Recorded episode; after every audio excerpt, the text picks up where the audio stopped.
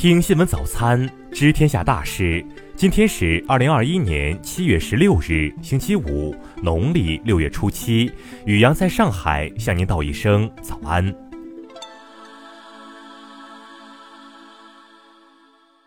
先来关注头条新闻：女子偷瓜被瓜农追赶，意外落水身亡，家属要求追赶者赔偿，被驳回。二零一九年九月十三日下午，宁波余姚女子方某听说村子附近田地里的南瓜没人要，遂前往采摘。南瓜种植户沈某某、沈小某发现有人偷瓜后，大喊抓小偷，并一路追赶。慌乱之下，方某躲进一家工厂内后不慎落水身亡，而瓜农则因厂方阻止，并未能进入工厂内。事后，死者家属将瓜农告上法院。原告认为，是因为被告的追赶导致方女士害怕而逃跑，慌乱中躲藏而不幸落水溺亡。他们的诉求是要求两被告赔偿各项损失共计十三点一万元。根据在场人员反映，两被告在发现方女士偷南瓜时，站在田道上与之保持一定距离，并未对其实施暴力行为，也未威胁其人身安全，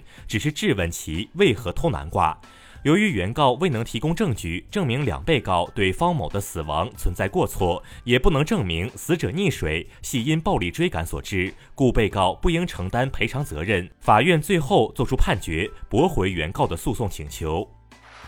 再来关注国内新闻。我国经济半年报昨日揭晓，经初步核算，上半年国内生产总值五十三万两千一百六十七亿元，按可比价格计算，同比增长百分之十二点七，比一季度回落五点六个百分点，符合此前市场预期。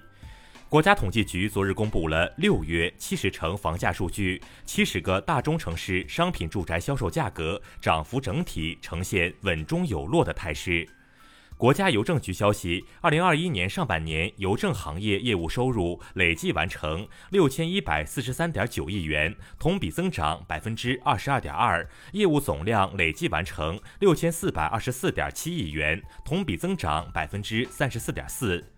全国草原保护修复推进工作会议昨日召开。会议介绍，二零二零年全国完成种草改良面积四千二百四十五万亩，草原保护修复工作稳步推进。近日，工信部联合公安部在京举行“幺二三八幺”涉诈预警劝阻短信系统启动仪式及新闻发布会，正式启用“幺二三八幺”涉诈预警劝阻短信系统，通报信息通信行业防范治理电信网络诈骗工作情况。数据显示，二零二零年我国研究与实验发展经费支出与 GDP 之比达百分之二点四，比二零一五年提高了零点三四个百分点。我国科技人才队伍持续壮大，研发人员总量连续八年稳居世界首位。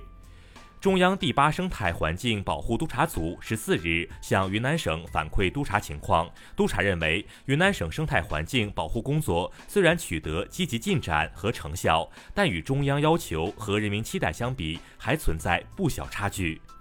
为降低化肥、柴油等农资价格上涨对实际种粮农民收入影响，近日，青海省财政厅紧急下达资金四千零七十七万元，给予种粮农民一次性补贴。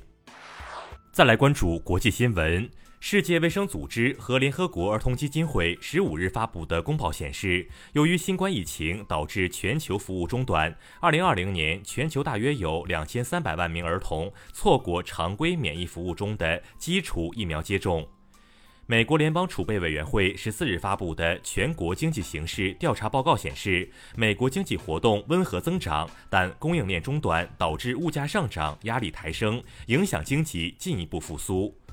美国疾控中心十四日发布的初步数据显示，二零二零年美国有超过九点三万人死于药物过量，平均每天致死人数超过二百五十人，较二零一九年飙升近百分之三十。六月二十一日至七月十四日，联合国人权理事会第四十七次会议在瑞士日内瓦举行。中国人权研究会以提交书面发言和专家视频发言方式远程参会，介绍中国人权理念和实践，有力揭批美国人权劣迹。俄罗斯联邦国家防御指挥中心消息称，十五日在白令海上空，俄罗斯四架战机对抵近俄领空的三架美空军轰炸机实施了伴飞。消息补充说，俄罗斯联邦国界未遭到侵犯。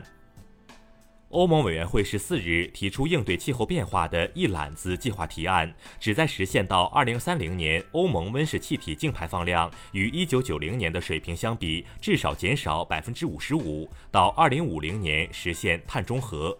南非国防部长十四日说，为应对由前总统祖马被捕入狱引发的骚乱，军方正考虑将参与行动的军队人数增加到二点五万人。